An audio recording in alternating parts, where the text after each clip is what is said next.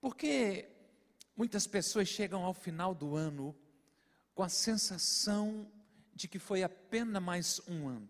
Apenas mais um ano. Aparentemente nada demais aconteceu, sem muitas conquistas, sem muito o que celebrar, apenas parece sobrevivência, um sentimento de mais do mesmo. Porque o ano pode até mudar, mas para muitos a vida continua a mesma, a vida continua do mesmo jeito. Parece que se resume a pagar boletos, a honrar uma agenda, e para isso muitas vezes precisar ir empurrando, dando jeitinho brasileiro, empurrando com a barriga, não sei como você quer falar isso, mas a sensação é de que a gente não está saindo do lugar. Da parte humana, eu diria que esse sentimento muitas vezes vem pela ausência de um planejamento, de alvo, de objetivos. Como esses que a gente colocou no quadro profético, porque daí quando acontece a gente, uhul, celebra, percebe o avanço. Mas algo muito mais poderoso do que isso. A vida parece não fazer sentido quando a gente não está vivendo a vida que Jesus Cristo tem para oferecer para cada um de nós na sua totalidade. A vida que Jesus oferece, eu chamo de vida extraordinária. Nós estamos começando hoje uma nova série de reflexões. Qual é o nome da série? Mas o que seria uma vida extraordinária? Ou o que o dicionário diz ou traz como significado para a palavra extraordinário? Algumas coisas é que está além do comum, excepcional, algo singular, inigualável. Eu diria para vocês que a vida extraordinária é uma vida fora do comum dos padrões dessa terra, porque ela é uma vida que nasce no céu, nasce em Cristo Jesus.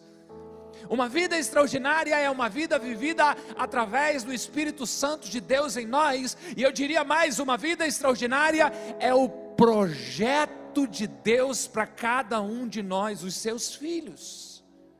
Deus quer que você viva uma vida extraordinária. Foi isso que Jesus disse e João registrou, o Evangelho segundo escreveu João, capítulo 10, verso 10. Jesus deixa claro dizendo que o ladrão vem para roubar, matar e destruir mas eu vim para lhes dar vida plena, vida que satisfaz. Aleluia. Glória a Deus. Aleluia. Bendito seja o nome do Jesus. O propósito da vinda de Jesus a este mundo é que a nossa vida seja semelhante a dele, vida plena, vida abundante, a vida de Deus em nós. No Novo Testamento, escrito na sua grande maioria na língua grega, há três palavras que muitas vezes são traduzidas como vida para o português. A primeira delas é bios, e a que mais se assemelha com o nosso dia a dia. Quando a gente no português diz estou levando a minha vida, esse é o meu, essa é a minha vida. Mas há uma segunda palavra que é psuche, que fala sobre a vida das nossas emoções, a nossa vida emocional. Mas a nossa conversa hoje é sobre uma terceira palavra que há na Bíblia, no Novo Testamento, e essa palavra é Zoe, que se refere a um tipo de vida muito especial, a vida de Deus. Para você entender melhor o que Jesus falou quando disse isso, ele usou a palavra Zoe. Ele não usou a palavra bios, dizendo eu vim para que vocês tivessem uma vida natural. Não, eu vim para que vocês tivessem Zoe. De tal maneira que nós poderíamos dizer o seguinte, nas palavras de Jesus: Eu vim para lhes dar a vida de Deus. Uma vida extraordinária. Eu não sei o quanto isso te confronta, eu não sei o quanto isso te incomoda.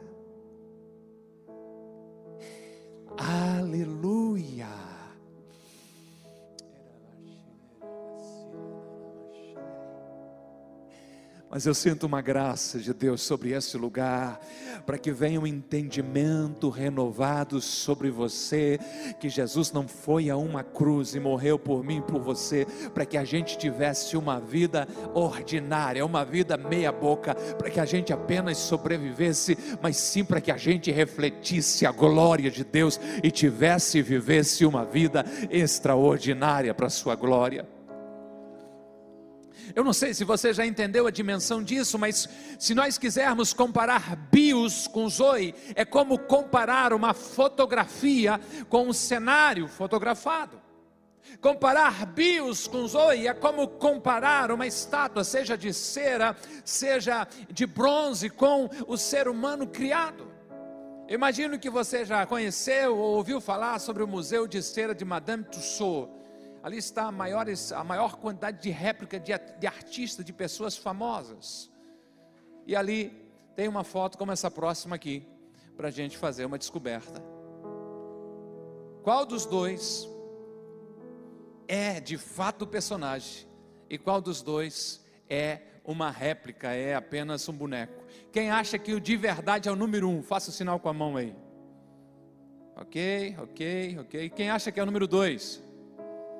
Quem não levantou a mão acha que sou eu de verdade. Obrigado.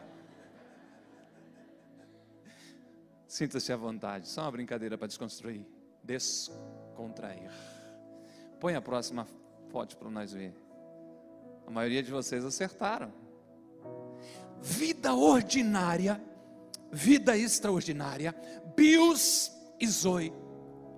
É a diferença entre uma estátua sem vida e o ser humano real, entre algo fotografado e o ambiente de verdade. A mudança só pode ocorrer. Ali precisava de um grande milagre, né? Foi só Deus que fez um boneco, soprou e deu vida, né? Mas a mudança de vida ordinária para vida extraordinária é operado pelo poder do Espírito Santo de Deus em nós, trazendo a vida de Deus sobre as nossas vidas. E isso é possível. Essa é a minha expectativa. Se você entrou trazendo apenas bios quando chegou aqui nessa noite, ou quando se conectou com a gente pela internet, a minha oração, o meu entusiasmo e o meu esforço em comunicar a verdade do Evangelho para você nessa noite é que você saia daqui não carregando apenas a vida bios, mas também a vida zoe, a vida de Deus, a vida extraordinária.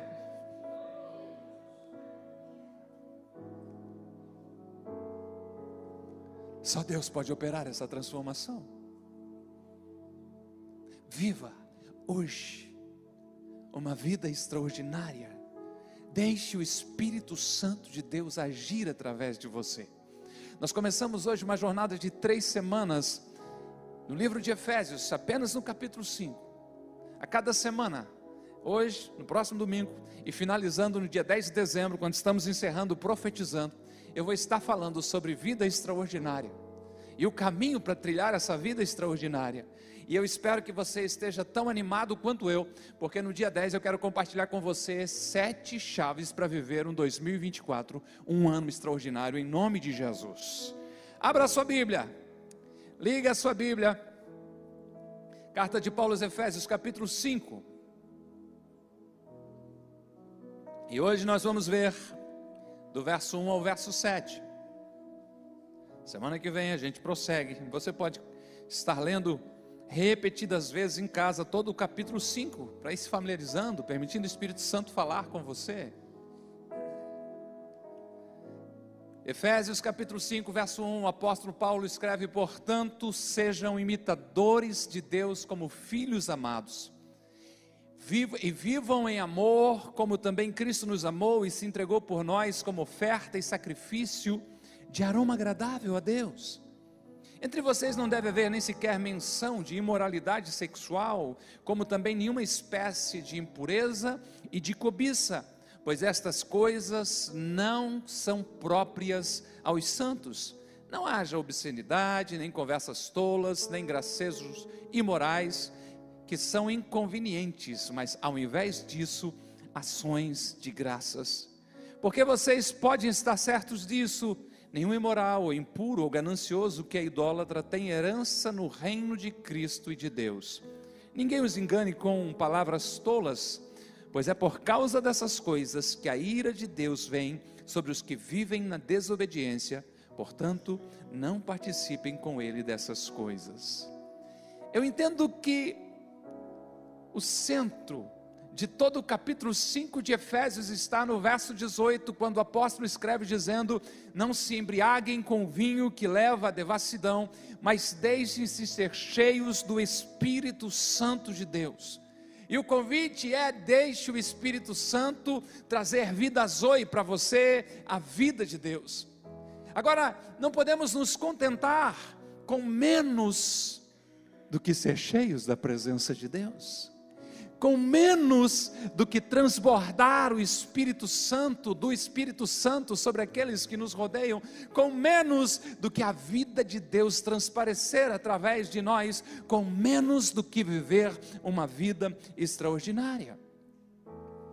O detalhe é que para que a gente venha viver essa vida, ser cheio de Deus, nós precisamos nos esvaziar de nós mesmos. Para que a gente possa viver a vida que Deus oferece, é preciso abrir mão da nossa maneira de viver e desfrutar a vontade de Deus para a nossa vida. Então, para que você viva uma vida extraordinária, primeiramente, anote aí, imite seu Pai. Jesus disse que nós podemos ter vida extraordinária, vida zoe, vida de Deus. Ele também disse que ele e o Pai eram um, e quem via o Pai via ele também. Então, se nós queremos desfrutar a vida plena, nós precisamos imitar os passos de Jesus. Jesus viveu para servir ao próximo e honrar ao Pai uma vida que faz sentido, uma vida que dá gosto para viver, é uma vida que é uma cópia de Jesus, é ser semelhante a Jesus. Ele é o filho de Deus e você também é uma filha amada de Deus, um filho amado de Deus. Eu me sinto empolgado quando leio Jesus dizendo de que nós faríamos obras maiores do que aquelas que ele fez. Eu não sei se você nunca parou para pensar nisso, mas eu me sinto empolgado de imaginando trazendo a libertação para pessoas, operando milagres, sentindo esse convite de ser tão parecido com Jesus que possa agir como Jesus. Nós somos chamados a imitar Jesus no seu amor, na sua bondade, no seu servir, na sua obediência ao Pai. Quanto mais parecidos nós somos com Jesus, logo mais parecidos com Deus, mais extraordinária será a nossa vida. Nos versos 1 e 2 de capítulo 5 de Efésios que lemos, Paulo vai escrever dizendo: Portanto, sejam imitadores de Deus, como filhos amados, como filhas amadas, como também Cristo nos amou e se entregou por nós como oferta e sacrifício de cheiro, de aroma agradável a Deus. Imite a Deus. Siga o modelo deixado por Jesus. Ame sempre e que este amor seja sacrificial. Sejam imitadores de Deus como filhos amados.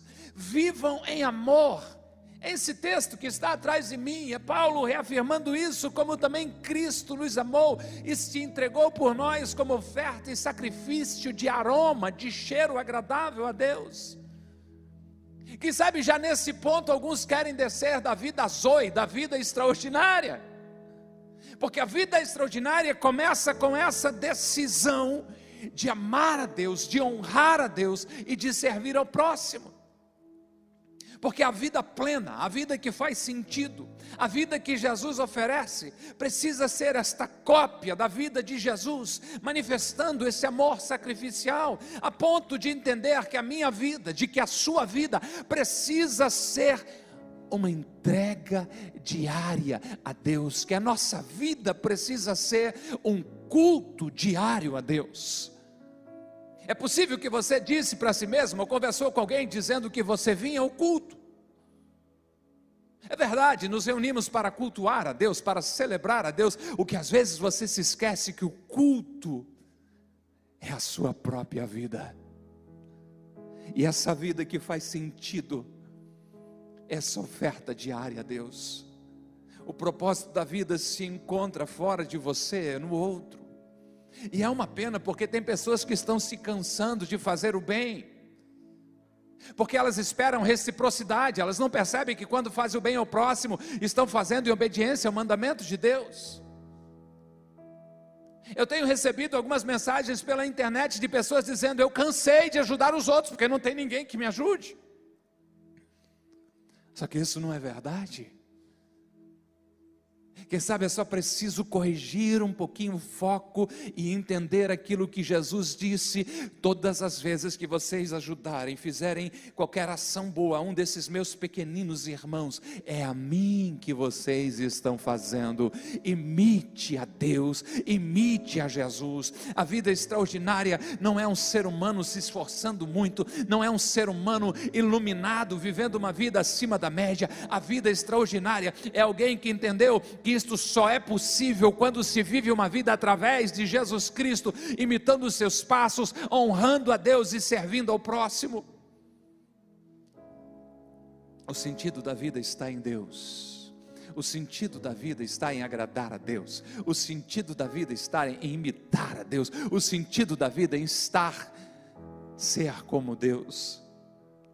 Rick Warren, em seu livro Uma Vida com Propósito, deixa isso muito claro quando diz: Você só existe porque Deus deseja que você só existe, que você existe. Você foi feito por Deus e para Deus, e enquanto você não compreender isso, a vida jamais terá sentido. Não é sobre você, não é sobre mim, é sobre Deus, é sobre a glória de Deus, é sobre a graça de Deus, é sobre o próximo, é sobre o outro. Nós existimos porque Deus decidiu, Deus decidiu nos criar, Deus decidiu permitir que a gente esteja vivo nesse ano e viva de tal maneira que a sua vida seja um louvor, um elogio para Deus. A vida extraordinária começa a surgir, começa a nascer quando cada uma das suas ações é feita intencionalmente com o objetivo de gerar louvores a Deus e de abençoar o próximo. Quer viver uma vida abençoada e com sentido? Volte-se para Deus. Imite a Jesus como um filho amado.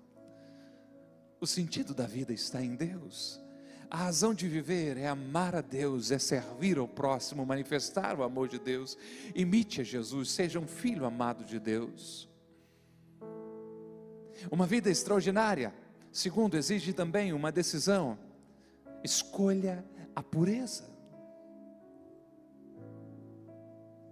Quando recebemos a Jesus como nosso Senhor e Salvador, recebemos sim o direito a esta vida plena e esta vida abundante, a vida Zoe. Ou seja, recebemos a vida de Deus em nós e somos sim chamados a viver essa vida extraordinária. Mas o que nós precisamos também entender é que Deus é puro, de que Deus é santo e quem se aproxima dele precisa fazer uma escolha de viver uma vida em pureza. É verdade, Deus nos encontrou mergulhados no pecado, afundados em um lamaçal de erro, mas quando recebemos a Jesus, um processo de purificação começou a ser operado em nós, de tal maneira que a gente tem a ousadia de dizer: nós ainda não somos quem nós queremos ser, mas já não somos mais quem nós éramos. Graças a Deus, o seu poder está operando em nós.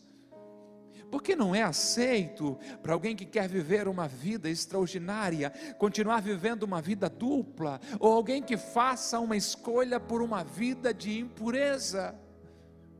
O Deus Santo exige de homem pecador que deseja se aproximar dele, o desejo de abandonar o pecado e viver em pureza.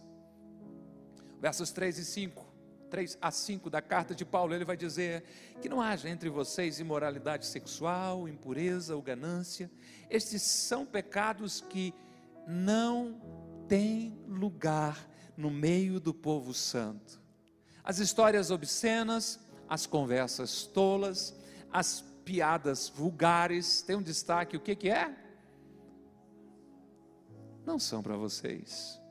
Em vez disso, sejam agradecidos a Deus, Pode estar certos de que nenhum imoral, impuro ou ganancioso que é idólatra herdará o reino de Cristo e de Deus.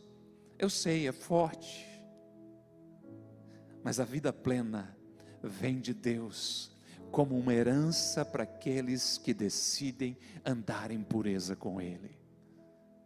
A vida extraordinária é fruto desse relacionamento com Deus.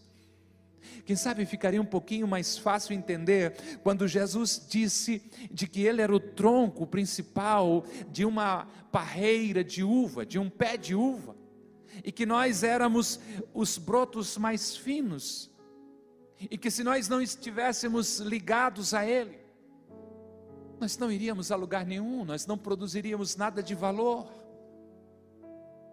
Nós precisamos, ao desfrutar essa vida com Deus, fazer a opção por uma vida de pureza. Pureza é sinônimo de relação sexual exclusivamente dentro do casamento com o homem e sua esposa. Pureza também tem a ver com o cuidado com as palavras, ou no texto ele diz as histórias obscenas, as conversas tolas, as piadas vulgares, não são para vocês. Pureza é sobre generosidade e nada de ganância. O que é ganância? Aquele desejo excessivo por mais e mais e mais e mais, mas só para mim, nada para compartilhar com o outro. Escolha a pureza e desfrute uma vida extraordinária. Ou como disse George Swindle, semeie santidade, colha felicidade. Semeie uma vida pura, colhe uma vida extraordinária. Decide decida caminhar com Deus e obedecer a Sua palavra, e receba dele uma graça renovada cada dia sobre a sua vida. Viva uma vida de pureza e desfrute a vida de Deus. Há uma escolha a ser feita, e você precisa fazer, não é que você não vai errar mais, mas sim que você decide tirar, trilhar um caminho de santidade, de pureza, é você dizendo não ao erro, e quando você errar, ser rápido em se arrepender e pedir o perdão de Deus. Escolha pureza, decida-se pela vida santa, livre-se do pecado e desfrute uma vida extraordinária. Quer uma vida extraordinária? Amém. Estou na dúvida. Se você quer uma vida extraordinária, terceiro, firme-se na verdade. Não existe nada mais poderoso do que a verdade. Uma mentira pode até trazer um ganho temporário, mas quando a verdade vem à tona, ela é absoluta. Se você deseja desfrutar da vida que Jesus dá, tenha a verdade como fundamento, como base da sua vida. Não abra espaço na sua vida para mentira ou para conversas sem propósitos. Cuidado até mesmo com as meias verdades. Quem anda na verdade não teme. Quem constrói a sua vida sobre a verdade não precisa dormir preocupado de ser surpreendido com alguma coisa ruim. Vai que alguém descobre. Não. Fale a verdade. Construa relacionamentos com base na verdade. Faça negócios fundamentados na verdade. A verdade sempre se sustenta, já a mentira está toda hora precisando de apoio.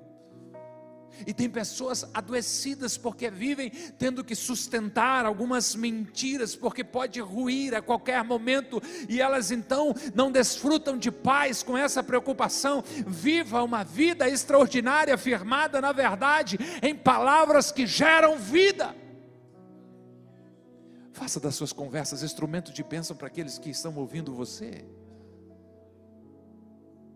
No verso 6 do capítulo 5, o apóstolo escreveu dizendo: Não se deixe enganar por palavras vazias, pois a ira de Deus virá sobre os que lhe desobedecem. Palavras vazias, como traduzidas aqui, No original tem um sentido de palavras sem verdade, palavras sem conteúdo, palavras sem poder. Se você quer desfrutar de um relacionamento profundo com Deus, guie-se pela verdade da palavra de Deus. Ela não falha, ela não muda. muda. Fale a verdade, viva sobre a verdade. Você não vai ter problema, mas verá a vida de Deus vindo sobre você. Fuja sobre de conversas que aponte uma direção diferente da palavra de Deus, ou como escrever escreveu. O salmista no Salmo 1, não fique em rodas de conversas que não edificam. Fuja de assuntos que você percebe que são conversas vazias. Pastor, mas é só para jogar conversa fora. Se você ler Mateus 12, 36, Jesus disse que no dia do juízo se você não sabia disso, é bom você olhar com carinho na sua Bíblia. Eu vou até repetir a referência, Mateus 12, 36. No dia do juízo, todos haverão de dar conta de todas as palavras que tiverem falados, todas as palavras inúteis que tiveram falado. Parece que não existe essa de jogar conversa fora. Decida viver pela verdade. Decida obedecer a palavra de Deus. Ou melhor, a verdade é um alicerce para a vida extraordinária. Sem ela nada se sustenta. Será que você consegue entender isso? Pensa na vida extraordinária, sim, vem da cruz de Cristo sobre nós, mas a verdade está fundamentada, sustentada. Ou ela sustenta a vida extraordinária? Eu estou concluindo, viva a vida extraordinária. Escolha um caminho de andar com Deus e viver uma vida plena e abundante que Jesus conquistou para nós na cruz. Imite seu Pai, escolha a pureza, firme-se na verdade, porque está à sua espera uma vida extraordinária. A pergunta nessa hora da maioria de nós é: mas será que isso é para mim? Será que está ao alcance de todos? Eu não estou falando de posses, de dinheiro, eu não estou falando de, de títulos e posição, eu estou falando de viver uma vida com gosto de vida na boca e de cumprir o seu propósito aqui na terra. Porque Deus plantou a eternidade dentro do teu coração, Deus te deu um DNA celestial. Nós podemos até ainda estar pisando na terra, mas a Bíblia diz que a gente já recebeu a mente de Cristo e é chamado a pensar nas coisas que são do alto.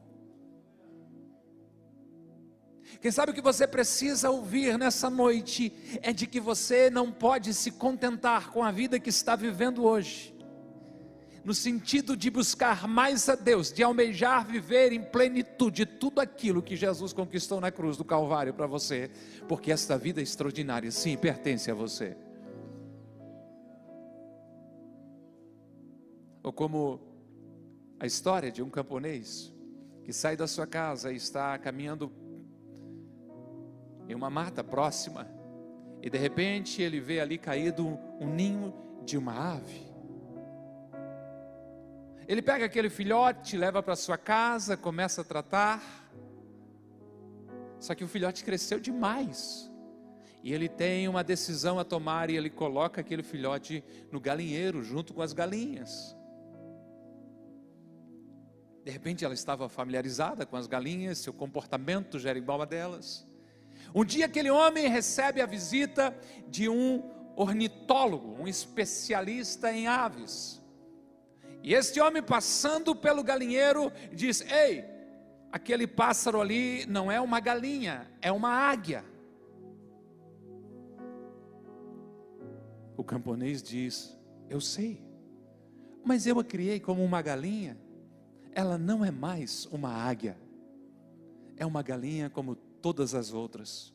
Não, disse o ornitólogo, ela é e sempre será uma águia, pois tem um coração de águia e ela foi criada para voar alto.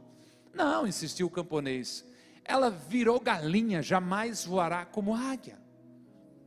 Eles decidiram pôr à prova a diferença de opiniões sobre aquela águia. Então o especialista pegou a águia no seu braço, levantou bem alto e disse para aquela águia: Foi, águia, Você foi feito para o céu, você pertence ao céu e não à terra. Abre as suas asas e voe. Ali está ele, braço estendido, a águia pousada sobre o seu braço, ela olha para baixo, as galinhas lá estão ciscando. Ela pula do braço dele e se junta às galinhas outra vez. E o camponês comentou dizendo: Eu lhe disse, ela virou galinha. Mas aquele especialista em aves insistiu, dizendo: Não, ela é uma águia, e uma águia sempre será uma águia. Vamos tentar amanhã outra vez. No dia seguinte, o especialista leva ela a um lugar mais alto, sobe no sótão da casa, abre uma janela e ali tenta outra vez, dizendo: Águia, você é uma águia, abre as suas asas e voe. Mas quando a águia viu as galinhas lá embaixo, ela pula do braço para a telha, e o camponês fez como você. Ele riu e disse: Eu te disse, ela virou uma galinha. Aquele especialista responde firmemente, dizendo: Não, ela é uma águia, possui um coração de águia. Amanhã me permita fazer mais uma experiência. No dia seguinte, eles se levantaram antes do sol nascer, pegaram a águia, subiram em um alto monte. E outra vez o especialista pegou a águia nas suas mãos, o sol estava nascendo, ele levanta bem alto e diz: Voe, águia, você pertence ao céu e não à terra, abre as suas asas e voe.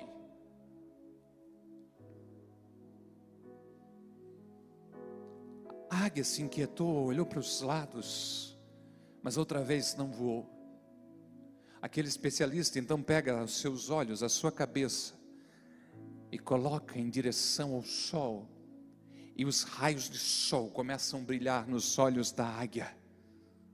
E de repente ela abre as suas grandes asas, estufa o seu peito e começa a bater e começa a voar e voa cada vez mais longe, cada vez mais alto, até fugir do olhar, do alcance do olhar deles.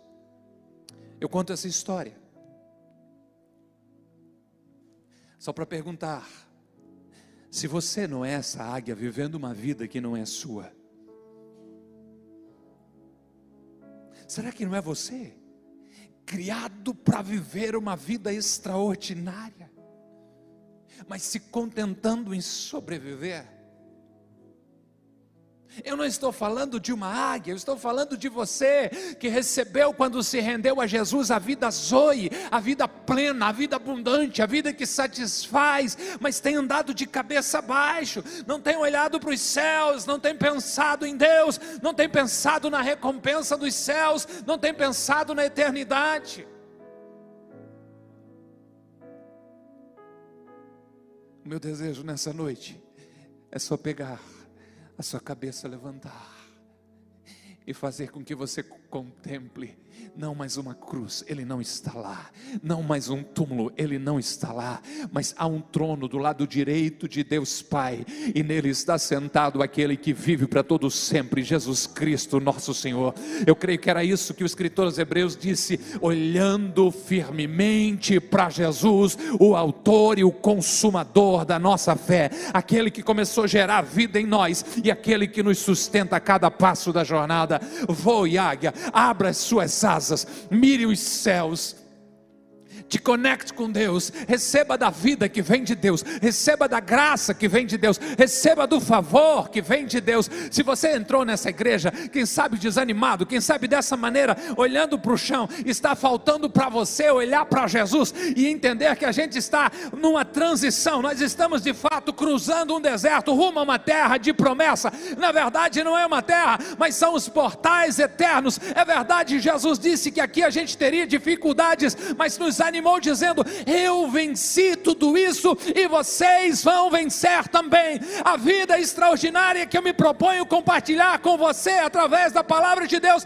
não é uma vida de seguida de sucessos humanos, mas é a certeza de a cada dia estar cumprindo o propósito para o qual nós fomos gerados, para o qual nós fomos criados, independente do que você faz, cada uma das suas ações. Alguém diz assim: Deus seja louvado pela vida dessa mulher, Deus seja louvado pela vida desse homem. Olha que coisa linda que essa pessoa está fazendo. As pessoas têm prazer em estar perto de você, porque você tem Deus na sua vida.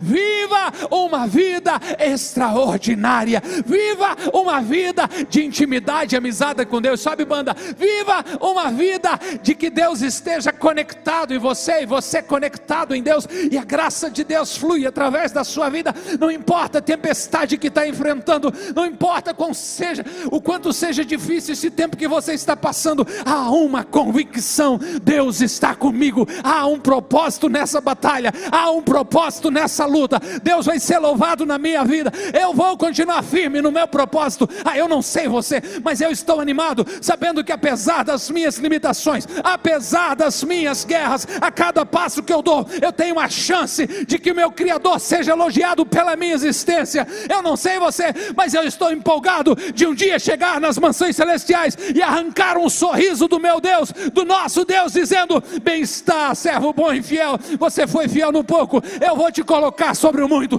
Pode parecer que é pouco que a gente está fazendo, mas a gente não foi criado para ficar olhando para baixo dizendo: Eu não posso, eu não consigo. Nós fomos criados para olhar para a imensidão, para olhar para Jesus e declarar, independente das dificuldades, eu posso todas as coisas naquele que me fortalece. Eu posso enfrentar dificuldade, eu continuo com Deus. Eu posso passar por dias difíceis, eu continuo com Deus. Eu posso enfrentar mar revolto, eu continuo com Deus. Eu posso estar com pouco ou nenhum recurso, eu continuo com Deus, acreditando de que Ele tem um propósito para tudo na minha vida.